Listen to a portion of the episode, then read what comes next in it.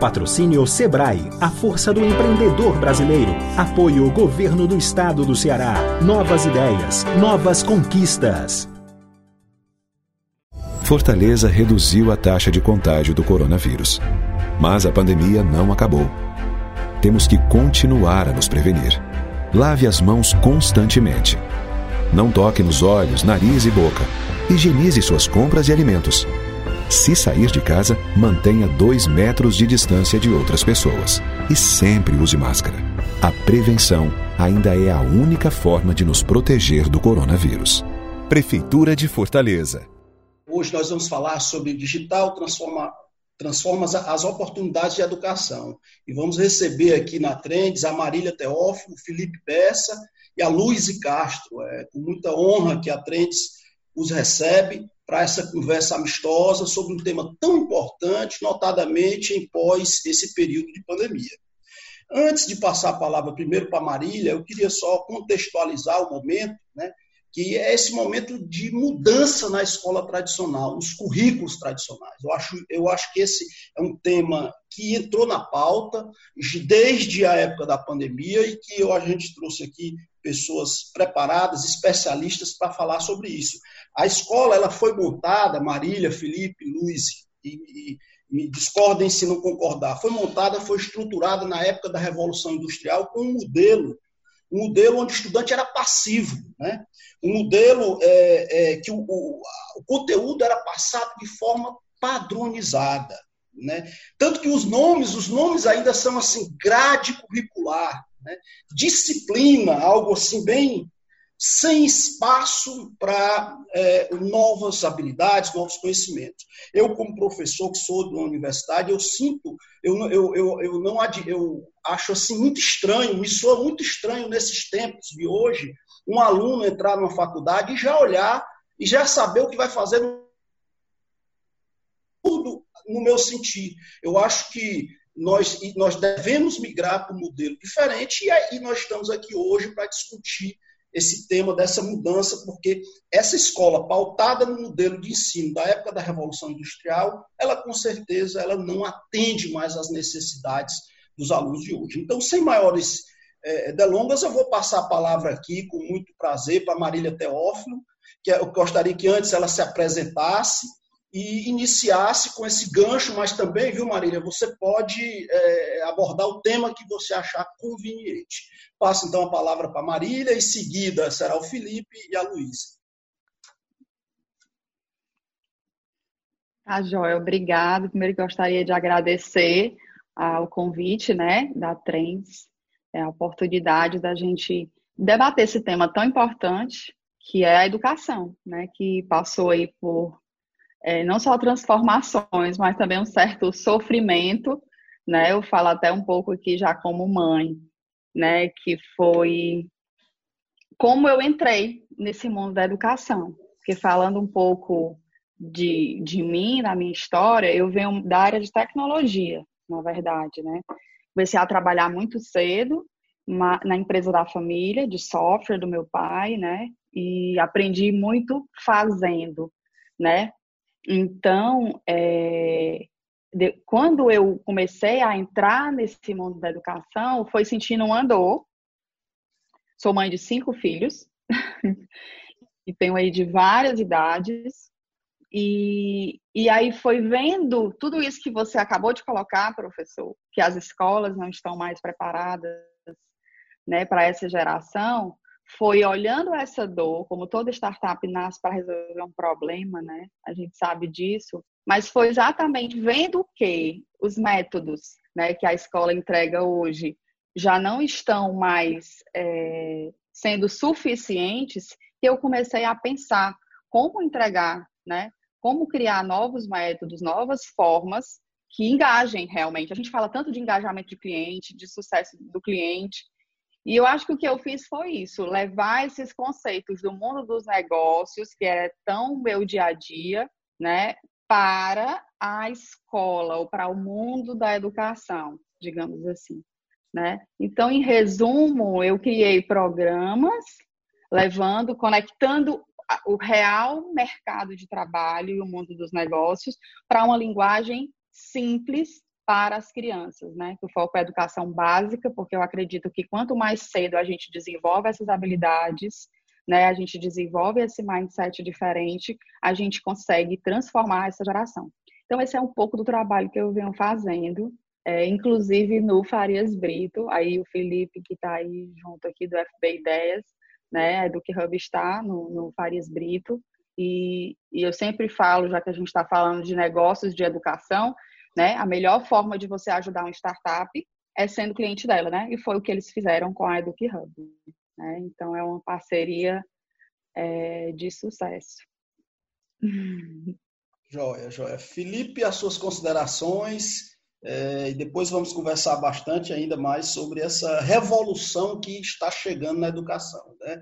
que ela foi, digamos assim, acelerada pela pandemia, mas essa sementezinha, viu, Marília, que você colocou, ela já estava plantada, que eu também sou pai, e os meus filhos questionam todo dia por que, que eles estão estudando a Grécia, o cateto da hipotenusa e outras habilidades, se eles não gostam disso e se eles não vão na vida se preparar ou estudar um dia, é, vão querer ser historiadores, vão querer tá, ter a sua startup, por que, que não tem empreendedorismo, por que, que não tem inteligência emocional, por que, que não tem, enfim. Vou deixar para vocês aí o gancho. Felipe. Ah, é, queria agradecer o convite né, também. Meu nome é Felipe Bessa, eu sou Community Manager hoje aqui do espaço de empreendedorismo e inovação do UFB, né, que é o UFB Ideias. A gente está aqui no Iguatemi, então é, é meu papel tá lidando com os dois lados. Né? Então eu tenho que puxar startups, pessoas inovadoras, pessoas que querem tirar suas ideias né, do, do papel e que querem realmente mudar os mercados que elas estão inseridas e tenho que puxar os alunos do Farias Brito para desenvolver projetos que eduquem né, essas crianças ou jovens ou, até mesmo os, os próprios funcionários do, do, Farias Brito que motive nessa esse desejo de estar tá se renovando, esse desejo de estar tá buscando novas informações, novas habilidades. Né? E queria compartilhar aqui, né? A gente vai conversar depois sobre outros assuntos, mas queria compartilhar aqui um, um projeto que a gente está tocando, está finalizando, na verdade, nesse mês de setembro, que é o Start SFB. A gente, no começo de agosto, criou uma competição nacional para estudantes. Aí não importa a escola, então a gente aceitou escola pública, qualquer escola particular, seja concorrente ou não. A gente abriu nessa competição de empreendedorismo e inovação. Então, os alunos, eles escolhiam um desafio, uma ideia, um problema e trabalhavam através de uma plataforma portuguesa, né, uma startup que é a DreamShape. Eles trabalhavam usando metodologias ágeis e PBL, né, que é Problem Based Learning, e eles criaram projetos e assim, é incrível porque são alunos do Fundamental 2 e ensino médio. Né? Então, a gente vê os alunos do Fundamental 2 já com, com capacidade e empenho para tem um business model canvas que tem entrevistas de empatia, que eles chegaram ali nas estratégias de comunicação e criaram um pitch de cinco minutos. Então, assim, por ensino médio a gente já espera, né? Mas ver isso do, do Fundamental 2 e projetos muito bons, com realmente viabilidade financeira ali. É uma coisa incrível e que a gente precisa né, de, de é, iniciativas como essa, a gente precisa que outros players do mercado de educação comecem a atiçar esse, essa nova geração aí que promete. Viu?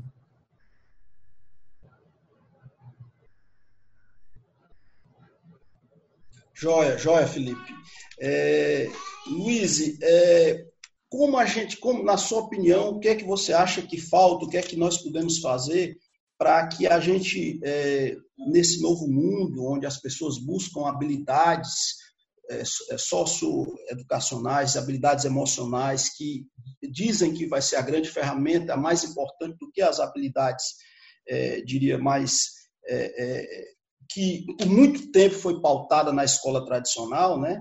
É, de, digamos assim, que eu, eu, eu gostar. O que é que você acha que falta para que a nova escola não forme engenheiros ou que saibam responder provas, e sim que eles, eles saibam fazer as perguntas certas para o novo mundo e, e enfim, descobrir, descob é, é, é, entrem numa escola é, buscando, antes de ser pautado para ele todo uma, um conteúdo, é, que a escola acenda nele é, uma luz no sentido de ele descubra o propósito da vida dele e a partir dali ele escolha as habilidades que ele queira é, estudar. Como mudar isso? Você concorda com isso ou você acha que o modelo vai ser diferente? Luiz, a palavra é sua. Obrigada. Então, primeiro, é, agradecer também, né, pelo convite, por vir. É, então, para quem não me conhece, eu sou a Luíse, sou CEO na Desenrolado. Para quem não conhece a Desenrolado, a gente é uma produtora de conteúdo digital para alunos da educação básica, né? Então, a gente surgiu aí com essa possibilidade de entregar esses conteúdos para os alunos de uma maneira diferente do que a gente via é, dentro da escola, né? O, o, propósito do desenrolado como empresa é despertar e aumentar os, o interesse dos alunos por aprender. E aí a gente entende que para a gente despertar, a gente precisa falar a linguagem do aluno, entender o que ele gosta, o que ele se interessa, é, dar autonomia para ele, né? A gente quis vir para o digital por entender que o digital dá muita autonomia para quem está aí na frente da tela. Você escolhe a hora de dar o play, você escolhe se você vai querer dar o play em matemática ou em outra coisa. Então, é, o desenrolado surgiu muito com essa proposta, né? E a gente vem aí já há seis anos trabalhando com empresas de educação básica é, através desse conteúdo. E, e aí, para responder um pouquinho da sua pergunta, é, eu acho que existe sim um movimento, né, que está ganhando cada vez mais força. Eu vejo isso assim nesses seis anos de empresa, a gente consegue ver o quanto a gente tem mais empresas da, do mercado educacional que estão investindo cada vez mais em novos conteúdos, em novas maneiras de entregar esse conteúdo e, e até o próprio movimento também assim nacional, né? A gente tem a base nacional comum curricular para educação básica que está sendo implementada aí, né? Já vem sendo e nos próximos anos continua, que é uma proposta, né? Que as, as escolas vão formar os currículos a partir dela, que envolve eixos que perpassam empreendedorismo, que perpassam projeto de vida, né? Que buscam que dê essas possibilidades para os alunos, eles aprenderem coisas novas, deles aprenderem a ser pessoas que vão questionar, que vão decidir, que vão ter sua autonomia, né? Então eu acho que existe um movimento muito grande para isso, mas eu vejo que também ainda existem muitos desafios, né? Existe o desafio de formar professores, então, como é que a gente vai mudar a educação básica, se a educação superior, que é onde os professores são formados, ainda prepara os professores da mesma maneira? Para eh, lidar com essa nova geração, essas novas possibilidades, com tudo isso é, a própria estrutura de escola, de currículo. Então, assim, a, ainda temos um vestibular aí no final do, do caminho, né? Então, o aluno vai ter que aprender ainda a história da Grécia. É... Então, enquanto a gente tiver esse modelo também de seleção né, para as universidades, a gente tem esse conteúdo aí que a gente vai precisar contemplar, mas como é que a gente consegue integrar as coisas, né? Como é que o aluno vai entender por que, que ele vai aprender a história da Grécia, isso vai gerar um senso crítico nele, e ele vai ser um cidadão que vai propor uma melhoria social através de, do empreendedorismo. É, então, acho que esse também é um desafio, né? Como é que a gente vai integrar os diferentes aprendizados, os diferentes conhecimentos que a gente está propondo para esses jovens, para que eles possam é, ter essa formação né, mais integral, mais complexa, mais é, mais antenada aí com as novas necessidades. Então, acho que, que sim, estamos construindo isso, mas temos alguns desafios também para alcançar e superar. Joia, joia. Marília, é, a gente sabe que todo o conteúdo do mundo hoje está de graça e online na, na internet, né? É, como é que você não acredita que as escolas e a própria universidade, né, e já fazendo também a nossa meia-culpa como professor de universitário que sou, ela não seria, nesse novo modelo, um espaço de aceleração e direcionamento do aprendizado, no sentido de, de é, é, é, você tem tudo dentro de uma. Que é impossível você dizer, aluno, não baixe tal conteúdo, porque o conteúdo está errado ou isso. Enfim, isso está posto, ninguém mais vai tem acesso a essa internet cada vez mais democrática e todo o conteúdo que é estudado está lá. Não seria um espaço da escola, é uma pergunta, da universidade, um espaço para acelerar e moldar conteúdos que seriam mais apropriados para o propósito de vida daquele ser que está se formando? O que é que você pensa disso? Enfim, que é que é, é, gostaria de, de... O que é que eu penso, acredito e, e é o que eu trabalho, né? Porque eu acredito assim que hoje é, o que a gente precisa, né? Escola, professor, é criar métodos que engajem. Eu falei muito essa palavra engajar, mas na educação orientada a projeto, ela resolve aquela pergunta que você falou após a minha fala, né? Que as crianças fazem. Para que que eu aprender? Para que que eu vou usar isso, né? Para que que eu estou aprendendo isso, né? Então, quando a gente trabalha um projeto em qualquer série, né, educação básica, né, no ensino médio e até na universidade, porque agora eu também sou, eu voltei para, para a universidade, que agora estou fazendo pedagogia, e aí eu estou fazendo exatamente para eu ter esse olhar de como que estão formando, né, os, os, os professores. E aí eu vejo que o que a gente precisa fazer é, essas ferramentas. Eu vou fazer aqui um, uma comparação com o mundo dos negócios, quando a gente vai melhorar o processo de uma empresa. Se a gente pegar ou implantar um software, ou seja, a gente está falando aqui de digital, se a gente chegar numa empresa e olhar o processo, por exemplo, de carregar um caminhão que vai fazer entregas, que está distribuindo ali um produto da fábrica e tal. Se o processo for muito ruim, né? Se não for eficiente e você digitalizar, você simplesmente pegar aquele processo, colocar um sistema, né? Eu trabalho com isso, com melhoria de, de processos e de sistema desde os meus 17 anos. Então, quando a gente vai implantar um software, a primeira coisa que a gente faz é melhorar o processo, para depois a gente automatizar através da tecnologia. O que a gente viu na pandemia de um processo ruim né? Porque não é só pegar o que está fazendo e usar um Zoom ou um Meet ou um qualquer coisa. É preciso fazer diferente, porque as formas é que elas precisam mudar.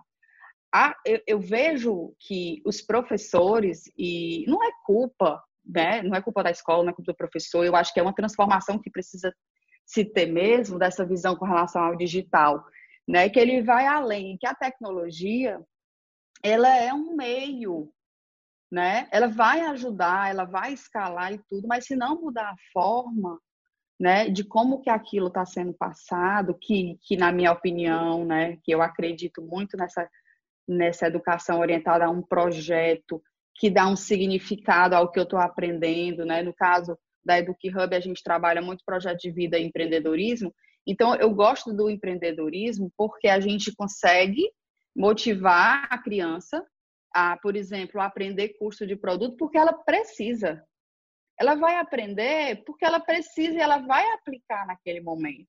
Então, através da curiosidade, a gente desperta a curiosidade, né? A gente aperta o gatilho da necessidade. Que eu acho que falta é isso, né? A escola, ela precisa ser esse ambiente, como você falou, para um aprendizado colaborativo. Ano passado eu, eu, eu estive no Vale do Silício e a gente visitou lá uma universidade e eu fiquei encantada, porque assim, você não vê professor, você não vê sala de aula, você vê o quê? Você vê salas de reuniões, né? Então, assim, são grupos de trabalho. Em resumo, como é que o negócio acontece? Parece uma empresa. Você entra, você pensa que está no startup. As pessoas estão trabalhando, porque as pessoas estão trabalhando em projetos, nos seus projetos, né? Que são de dois em dois meses, eles estão construindo.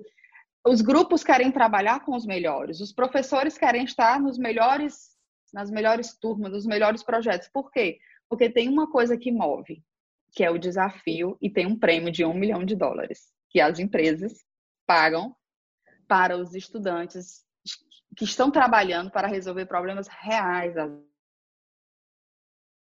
com o melhor. Quem demite o professor é o aluno. É muito mais metodologia e forma de fazer, entregar ao pequeno, ao grande, em qualquer área que a gente esteja falando. É o que eu acredito, né? Joia, legal. Pegando o seu gancho, antes de passar para o Felipe, lá, lá no Vale do Silício, só para vocês terem uma ideia, hoje o Google tem uma universidade, uma universidade que se forma em dois anos, salvo engano, e por quê? Porque eles estavam tendo problema, você, você tem lá no Vale do Silício, você tem Stanford, Stanford e Berkeley, ali as universidades que se, elas, se, há uma disputa entre elas. o, o, próprio Google, eles dizem assim, não, eu não estou mais aceitando aluno de Stanford, ou, ou de Berkeley, porque eles passam quatro anos estudando muita coisa. Eu vou montar a minha universidade para direcionar o, e formar o tipo de estudo que eu quero que eles aprendam, né? E, e, e outra coisa, eles prestam muita atenção para o emocional daquele ser, porque hoje o aprendizado é coletivo. Então, se a pessoa não se, não se consegue se inserir dentro de uma coletividade, ela, ela pode, é, tem até a teoria da árvore dos frutos envenenados. Uma fruta envenenada, ela pode envenenar todo o outro conjunto do seixo. Então, aqui, hoje, hoje o aprendizado é em equipe, o empreendedorismo é em equipe e essa, e essa sociabilização, esse, essas, essas habilidades emocionais, elas são fundamentais. Né? Então, o Google hoje ele fez a porque ele não acredita nem no cara que vem de Stanford ou de Berkeley ou Harvard, que é lá, lá em Boston, ou no MIT, que são as outras duas universidades de ponta americana, é, o Google prefere formar, porque ele direciona dentro do propósito, antes da entrevista, e ver se é realmente aquilo que apetece a pessoa, aquilo que se existe nele, o que ele chama de fome. Eu estava até outro dia conversando com o Daniel é, Castanho, que vocês conhecem, lá da Ânimo Educação, e ele dizia o seguinte, que as escolas elas ainda estão dando a faca e o queijo que o mundo mudou. Ele tem que dar é a fome. A faca e o queijo. Exatamente. Você tem que ensinar, tem que dar a fome, a curiosidade, a busca do propósito. Então, assim, tem uma série de questões aí, nesse, nesse mesmo webinário que eu tive com o Daniel, ele falou outra coisa interessante, Felipe, já para entrar para você, ele disse que, que após a pandemia notou-se que o mundo ele está grávido de outro mundo. E nessa mesma paródia, a educação ela está grávida de uma nova educação. Aí eu, eu pergunto, o que é que você. Eu tive, Felipe, é, bem antes de, da pandemia, eu, eu, cheguei dos Estados Unidos e estava aqui em março, ia voltar quando veio a pandemia, eu acabei ficando por aqui. Eu estive no Farias Brito lá, queria parabenizar o stand de vocês no Iguatemi. Achei fantástico, peguei o cartão, fiquei de ligar e aí aconteceu o que aconteceu. É, eu queria ouvir de você qual o papel dos, do, dos pais nesse, nessa nova educação e o que é que vocês têm para disciplinas como, até anotei aqui, nutrição, inteligência emocional, criatividade e inovação, convivência e valores, palestra, vendas, meditação e felicidade, inteligência financeira ou algo na área de psicologia. Que, será que essas habilidades não seriam mais importantes no mundo de hoje do que, sem desmerecer Luiz a Grécia, é, é, do que estudar outros conteúdos que eu particularmente considero ultrapassados, como aqueles do tempo das caravanas. O que é que você acha, Felipe? Eu acho que é, tudo tem que ser é, personalizado de acordo com os objetivos e as é, habilidades do aluno, né? Porque é, tudo está mudando, né? Então, tá, a educação está chegando no momento que todos os outros mercados já chegaram, que é o momento onde a gente percebe que o foco é o cliente.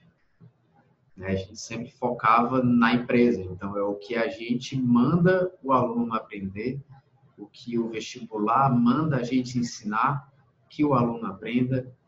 É, agora que o pessoal está se tocando, vixe, tem gente que nem bem mais do que um médico, tem gente que, e, tipo, esses casos não são sorte. Óbvio que a gente exclui aqui os, as mega cenas da vida, mas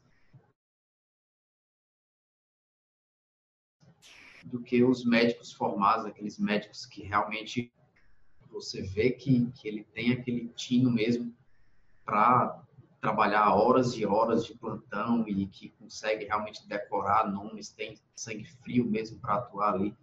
Então, são perfis diferentes. Da mesma forma que é, habilidades artísticas não são trabalhadas é, praticamente de forma alguma, ou se são trabalhadas, são escolas de elite, escolas que, que muitos jovens que têm muito potencial artístico não conseguem é, ter essa vivência. Essas habilidades também de inteligência emocional, habilidades de venda. Venda é importantíssimo porque eles acabam tentando fragmentar algumas habilidades de venda naqueles projetos em, em grupo, você tem que apresentar, você tem que é, né, mostrar que tem uma, uma, postura corporal, que tem uma habilidade de fala um pouco melhor. Né? Só que eles não ensinam isso, eles simplesmente dizem, cara, se quer um projeto em, em, em, grupo, tu vai ter que apresentar em, em cinco minutos, com ou sem cartaz e se vira. Eles não não te preparam para esses momentos e os feedbacks normalmente, pelo que eu me lembro, né, na minha época de, de estudante, até na faculdade mesmo, os feedbacks são são totalmente voltados ao conteúdo. Eles não te falam, cara, esse slide aqui tá com muito texto, não sei nem como é que tu conseguiu escrever esse slide sem reduzir a, a letra para oito. Tem perfil para tudo. Né? Eu, inclusive, passei por uma mudança de perfil. Né? Eu entrei na faculdade para estudar biotecnologia e lá dentro da faculdade, apesar de ser bolsista em alguns laboratórios, lá dentro da, da UFC eu trabalhava com eu trabalhava com sequenciamento de, de DNA e eu elaborava instrumentos de como essas proteínas atuavam dentro da planta. É, e fazer isso bem, tipo, eu consegui fazer, sabe? Trabalhar com bioinformática. Só que foi experimentando outras coisas que eu vi que eu, cara, isso aqui é o que eu gosto de fazer.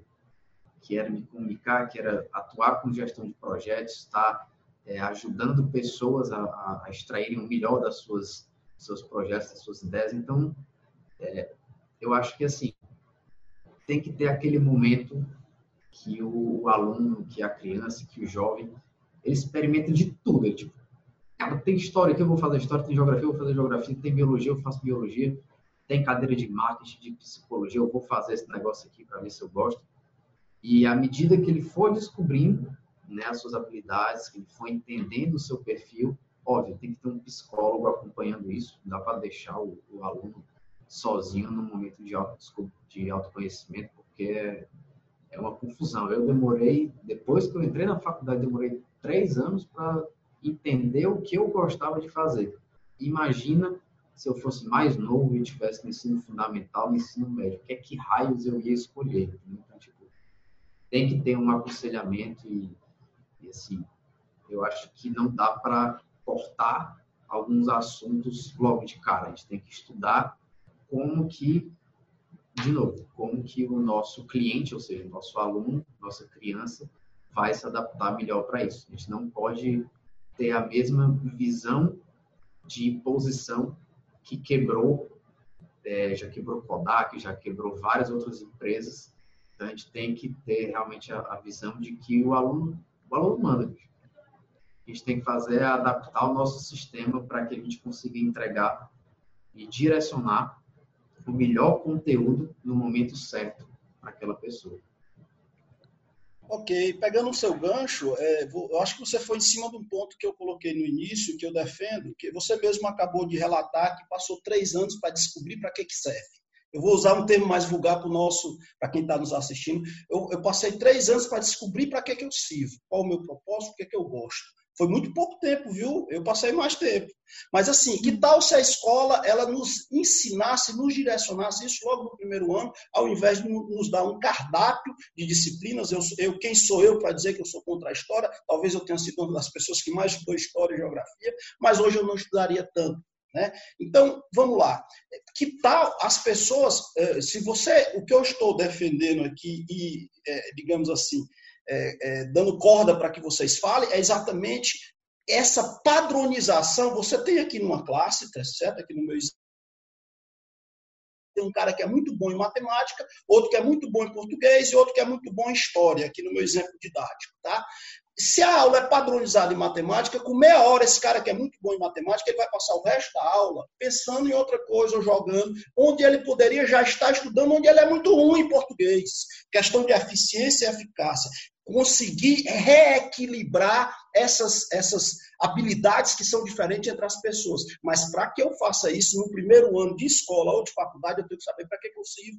Nos Estados Unidos, boa parte das universidades hoje, nos primeiros dois anos, você não entra para engenharia, para direito, para medicina. Meus alunos do primeiro semestre lá do direito, eles, professor, eu, meu sonho é, é ser médico, meu sonho é, poxa, cara, descobre para que, que tu serve então. Não, mas eu estou aqui porque foi o que deu no Enem. Cara, isso está errado. Isso me, me Na verdade, começa na escola, né? Pronto, começa. É, exatamente, verdade, exatamente. Escola, né? Isso né? me faz tão mal. Me, eu, eu disse assim, poxa, cadê esses caras não tão preparados para outras habilidades que são fundamentais, como a previsibilidade do mundo real. O mundo real ele é imprevisível, ele, ele são variáveis é, é, é, que não são programáticas, que não são variáveis, digamos assim, dentro de um modelinho que a escola estuda. Cadê o, estímulo à criatividade? Né? Lá, outra, uma outra escola, que eu não vou citar o nome, que eu também, lá, ao estudar direito, disse assim, olha, o que é que você estudou de negociação? Eu disse, poxa, mas aqui eu não estou na escola de direito, não.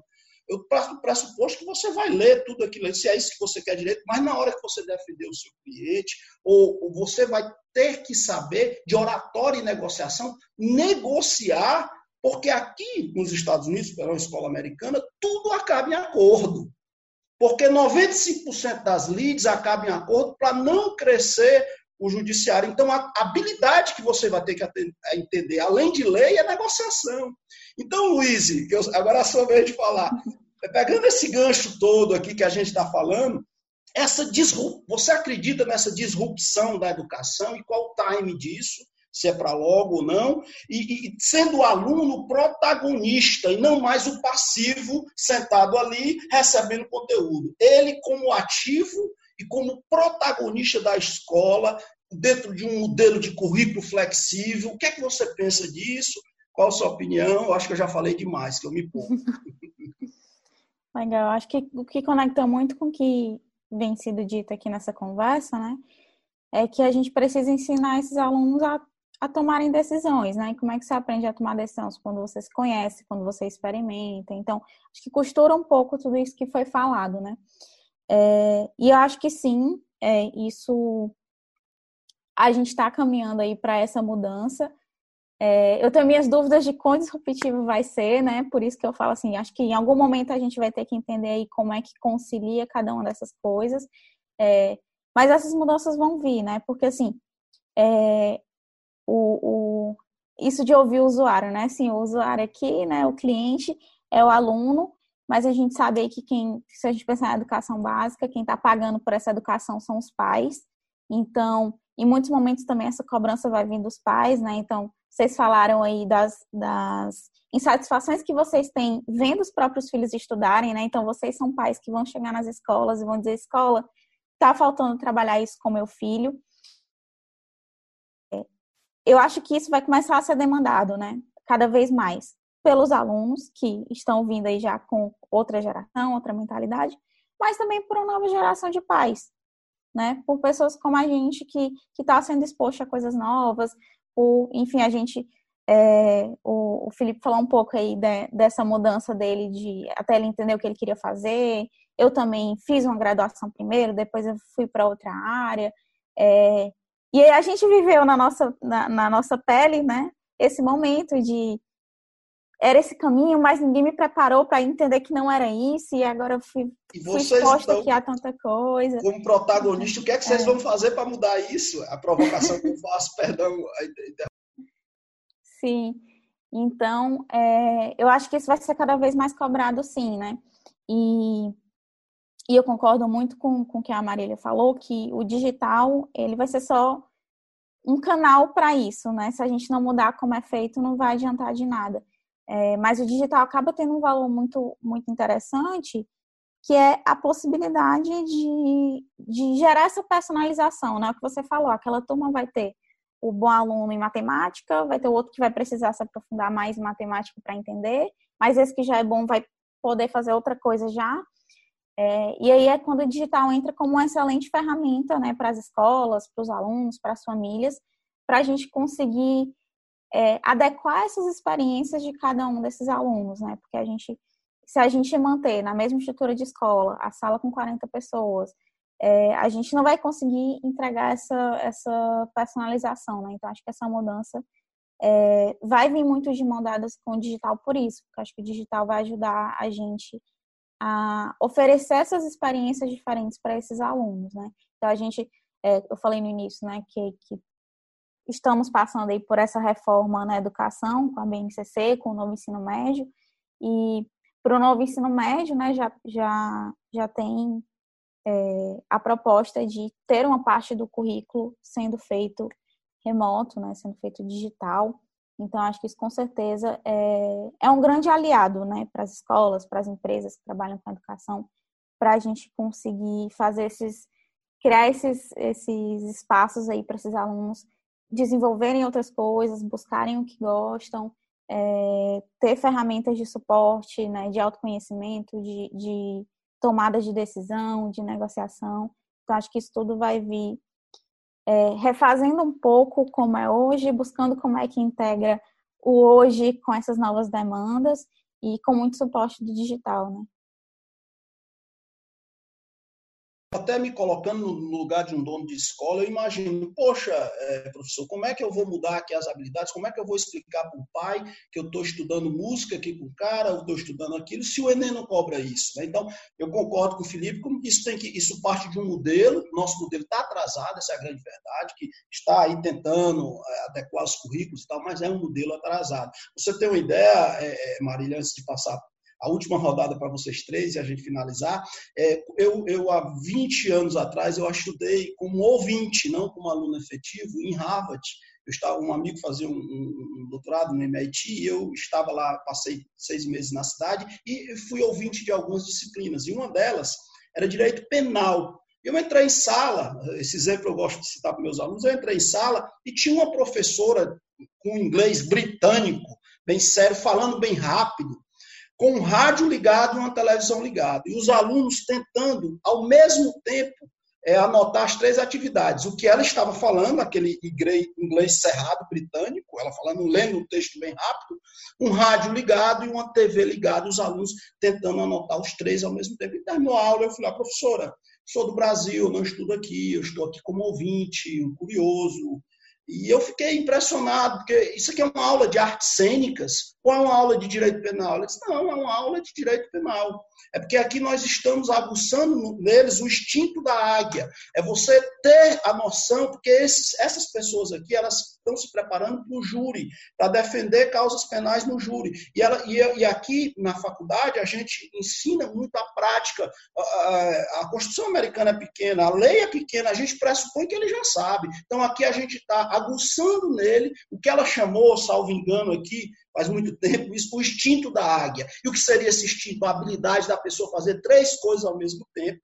E isso é treino. Eu disse, mas por que isso? Porque eles vão para o júri, eles vão estar defendendo o cliente dele, e ele, ao mesmo que ele falar, ele, ele já tem que entender o, uma, o corpo fala. Então, se o jurado olhar diferente, já sabe que a mensagem dele já tem que mudar a mensagem olhando Então, isso é treino, é treino, treino e treino. Então, é aquele modelo americano que eu não vou repetir, que todo mundo já sabe, que é o modelo de, de é, é, que você é, é, é não, não, não é mais conteudista, né? mas é um modelo de prática, né, de cases, de estudo de cases. Esse modelo eu já considero até hoje ultrapassado, que o Brasil imitou muito nas universidades do Rio, São Paulo e aqui também chegou. Hoje nós temos hoje uma internet, nós temos hoje um modelo completamente é, é, que pode ser melhor adaptado. Quais as dificuldades que vocês, como escolas digitais, com propostas inovadoras, com, é, é com toda essa mudança que a gente conversou aqui hoje, quais as dificuldades tem de chegar na ponta, naquela pessoa lá. Eu não me preocupo com o pessoal de Fortaleza ou do pessoal que tem condição de pagar a internet. Aquela pessoa que está lá no interior de Boa Viagem ou num sítio, lá em Canidé. qual o com, com, quais as dificuldades que vocês acham que nós vamos enfrentar e quanto tempo essa internet vai ser democratizada no Brasil todo, ou seja, internet para todos. É verdade, né? Nós vivemos é, esse grande desafio, não só esse, né? Muitos outros, enquanto nós sabemos que tem lugares aqui que nem água chega direito, né? Ou energia, quem dirá a internet, né? Mas eu acho que é um dever não só do poder público, mas da escola e da sociedade de criar essas, essas soluções. Mas falando da educação em si digital, né, que eu acredito que ela, ela, o futuro, o presente dela é, é híbrido, não tem outro caminho, né? Na, na minha visão, é, ela tem que ser híbrida, totalmente digital. Ela é uma ela deveria ser uma exceção, na, na minha opinião, porque essa questão do contato, do nem que seja em, que é a proposta do FB Ideias, né? Ambientes de troca, de, de aprendizado colaborativo, de momento de compartilhar, de exercer, exercitar essas habilidades, né? De, de oratório e tudo, elas precisam existir. Então não tem como, né? Não acredito nessa educação 100% digital. Né? Empresas como, por exemplo, a Desenrolado, ela com certeza tem eventos, ou vai ter, ou vai proporcionar algum momento onde que as pessoas tenham esse contato, se encontrem, ou criem desafios, né? É, é, é... Então, o primeiro ponto é esse, né? É, como, como a gente já está aqui no fechamento, eu queria comentar aquela hora, eu não quis interromper a, a fala do Felipe. É, eu acredito que vai ser uma tendência da educação é, profissional e corporativa, cada vez mais as grandes empresas, principalmente essas empresas de, de tecnologia e tudo, essas grandes como Amazon, Google, Apple, elas vão sim, elas têm uma comunidade muito grande. Você vê uma Amazon que tem uma AWS, você vê uma Google que tem uma comunidade de desenvolvedores. Então, essas empresas elas têm uma comunidade própria muito grande no mundo inteiro. Então, elas conseguem saber as necessidades, elas conseguem informar os profissionais para elas e para os outros. Então, elas têm informação muito na mão que as universidades não têm, estão atrasadas, estão com olhar não sei para onde, enquanto elas estão com olhar para elas mesmas, né? Então, isso é uma vantagem e vai ser não só uma tendência, mas isso vai acontecer agora de uma forma muito mais rápida do que a gente possa imaginar recentemente saiu essa notícia que o Google lançou esses cursos, né? E eu acredito que isso vai ser assim, uma explosão dessas empresas que vão acontecer e as universidades que não correrem vão ficar para trás. Outro ponto que eu queria falar sobre a história do Felipe é uma das, das causas que eu luto, né? Porque essa história dele, ela é mais comum do que a gente possa sonhar, imaginar. Na verdade, não se sabe o percentual ao certo, mas eu acredito que 90% dos alunos que concluem o ensino médio, de verdade, eles não sabem o que, é que eles querem fazer da vida. Eles escolhem um curso e eles entram. Né? A gente vive uma epidemia de depressão e suicídio nessa época, seríssima, que ninguém quer falar e ninguém fala.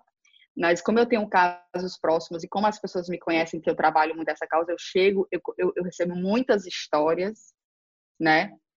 E eu converso com pessoas da área, diretores de ensino. Gente, por que 20 no terceiro ano de ensino médio? Então, a gente estava falando aqui sobre se eu sou ruim em matemática, eu vou estudar. Se eu sou ruim em matemática, eu sou bom em português. Eu vou estudar português ou matemática? Aí a escola manda eu estudar mais o quê? Mais a matemática, que eu não gosto. Eu estou perdendo o meu tempo. Eu tenho que estudar mais português, que eu sou bom. Eu tenho que desenvolver as, a habilidade no que eu sou bom né? Então, assim, é, é, tem que mudar esse, esse mindset. E esse projeto de vida, que é por isso que a gente trabalha desde a infância. Porque quanto mais eu me conheço, quais são os meus talentos, naquilo que eu sou bom, as coisas que eu gosto, e eu vou desenvolvendo, eu chego no ensino médio completamente diferente, muito mais preparado psicologicamente decisões. E aí a escola tem o dever de quê? De me dar essas oportunidades. E aí, ao invés de fazer isso, o que é que acontece? Não, eu simplesmente coloco os alunos para estudar para uma prova. só que essa prova, ele não sabe nem o que é que ele quer fazer. Então, ele está perdendo o tempo que ele tinha para se encontrar, para estudar para um curso que ele nem sabe se ele quer, e aí assim é um, é, assim está indo como uma bola de neve. E aí ele entra na universidade e aí ele não tem coragem de dizer que ele não quer. E aí ele fica, e ele fica, e aí ele perdeu o tempo dele de novo, de um tempo que já era perdido, porque cinco anos não era preciso. E aí assim a gente vai perdendo a vida e perdendo milhares de coisas. Eu acho que isso não dá mais. Eu acho que isso precisa acabar, né? E as, e as universidades que tiverem essa visão, que eu falo muito sobre esse tempo, ano sabático, e as escolas de negócios, universidades ou escolas que tiverem essa visão, elas vão ser disruptivas de verdade, elas vão ganhar um mundo que elas não imaginam. Porque o que tem é simplesmente a maioria dos alunos, que elas, eles precisam dessa conexão real com o mundo dos negócios e de testar e de sentir as profissões, os negócios, o trabalho. Você quer um programa para o Google? A gente faz aqui, fica seis meses lá. Você quer ir para um intercâmbio de tal? Então, por que não pegar um ano antes de, de transição para eu pensar, para eu conhecer, para eu testar? Enfim, aqui eu já estou falando de de tudo como é que eu penso. E sobre a internet, voltando, a EducHub, a gente tem uma plataforma. Então, nosso, nosso programa é híbrido, né? Na verdade, a gente desenvolveu uma faculdade, são cinco anos, são cinco fases, eu já estou terminando, me fala que eu falo demais.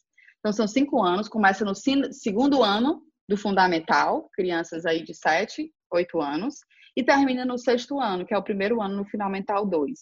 Cada ano a gente trabalha uma temática, tá? Culinária, comunicação e vida. A gente vai trabalhando toda a temática em vários projetos, mini construtor, que a gente fala sobre cidades inteligentes, né, inteligência artificial. Aí tem o mini empreendedor, que a gente trabalha em empreendedorismo, enfim, embaixador. O que é que acontece?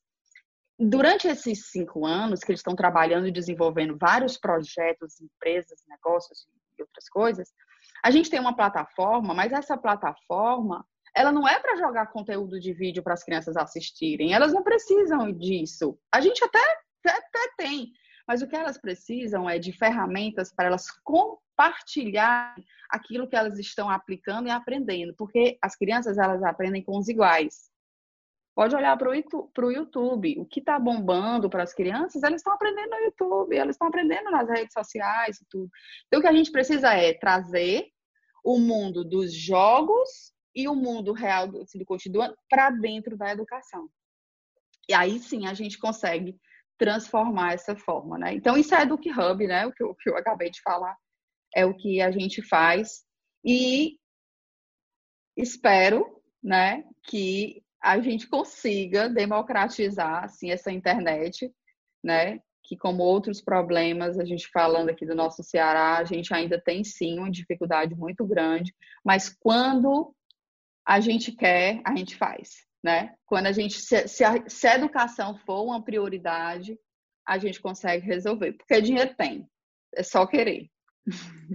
Joia, joia, joia. Nessa linha, quem sabe uma parceria privada do governo, do estado, com a Amazon, que está querendo vir para cá, e se ela quer vender Isso. no interior, nos lugares mais remotos, que ela, ela possibilite internet gratuita para todos. Né?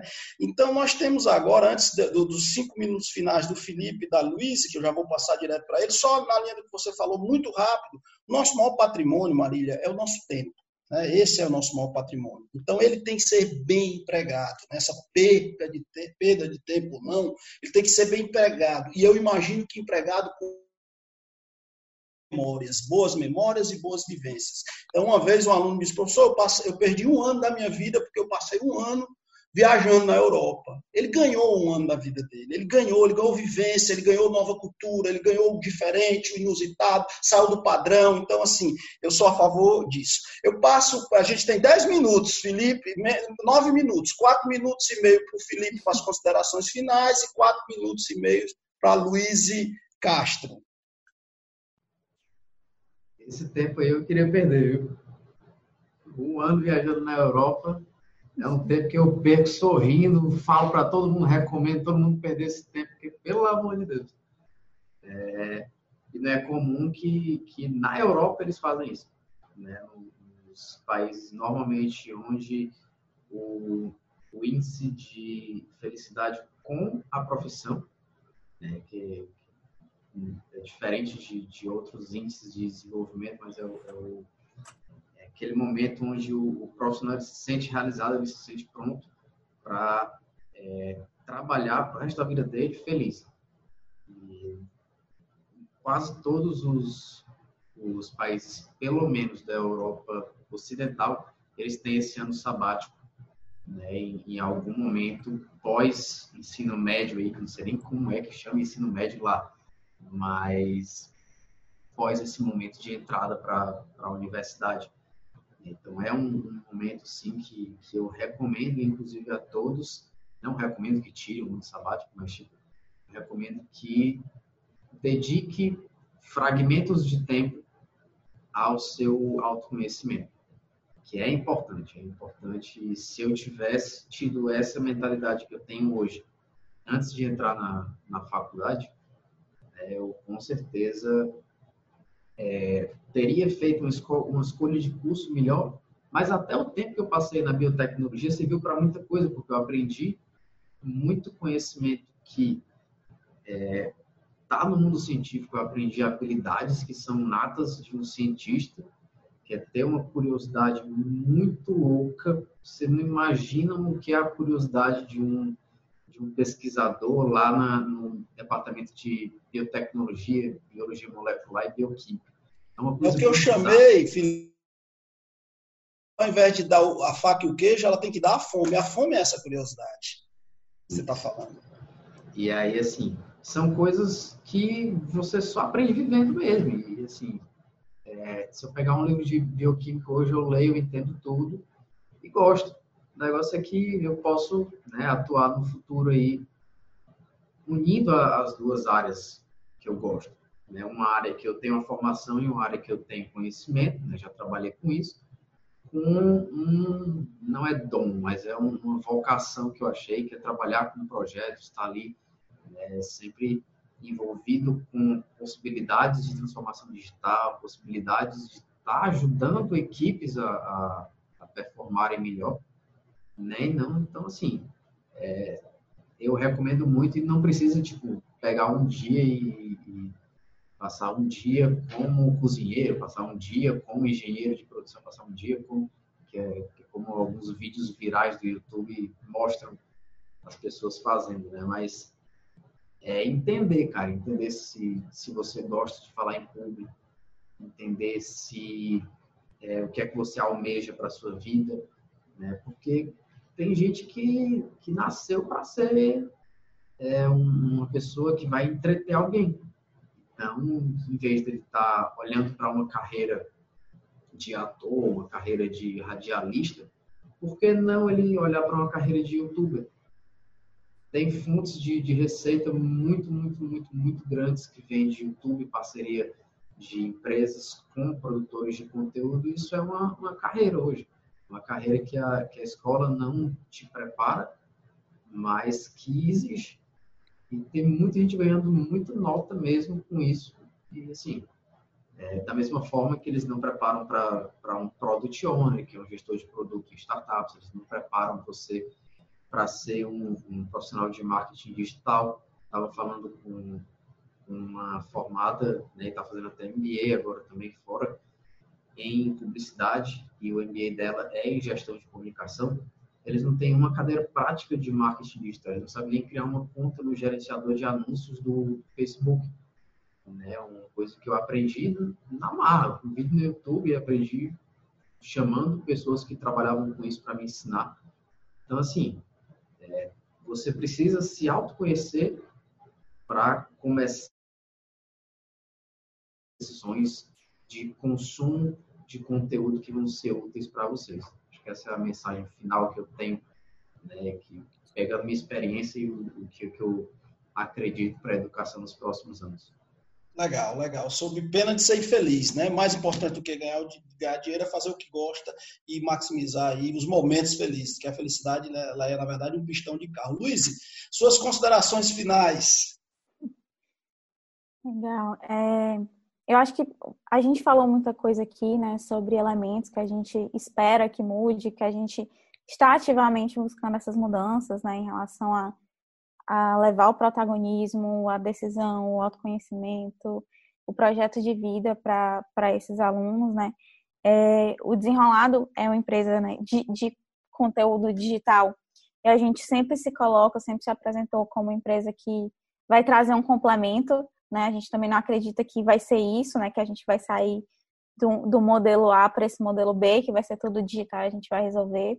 Pelo contrário, a gente, né? Como eu, como eu falei antes, o digital ele vai muito mais é, abrir as possibilidades, né? Para que um, o, o que pode ser feito no digital seja feito e a gente tem esse momento é, de troca depois ou antes ou enfim reestruturar como a gente consegue trabalhar a educação no dia a dia, né? Usando o digital como aliado, né? Eu acho que o digital não é o fim.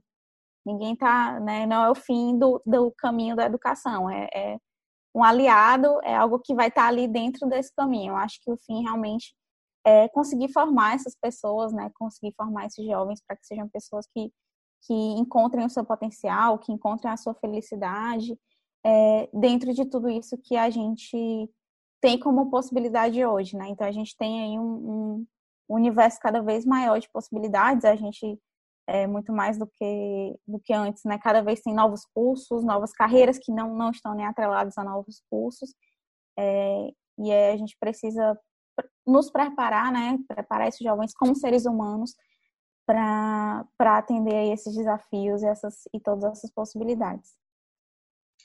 Joia, joia. Então, em nome da Trends, né, a Trends ela é uma plataforma eh, que se propõe ser uma ferramenta essencial de conexão, de informação, novos negócios nesse novo mundo. Então, em nome da Trends, eu queria agradecer a Marília Teófilo, agradecer o Felipe Bessa e a Luiz Castro pela participação. Foi muito bom estar com vocês, a gente trocou ideias e já, já fica aqui o convite para uma seguinte, quem sabe. Né?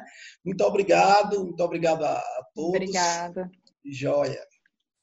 Fortaleza reduziu a taxa de contágio do coronavírus. Mas a pandemia não acabou. Temos que continuar a nos prevenir. Lave as mãos constantemente. Não toque nos olhos, nariz e boca. Higienize suas compras e alimentos.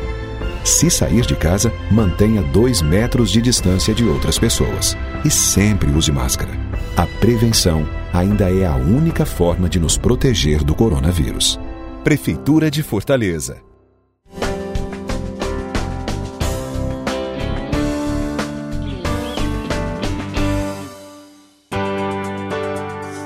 Patrocínio Sebrae, a força do empreendedor brasileiro. Apoio Governo do Estado do Ceará. Novas ideias, novas conquistas.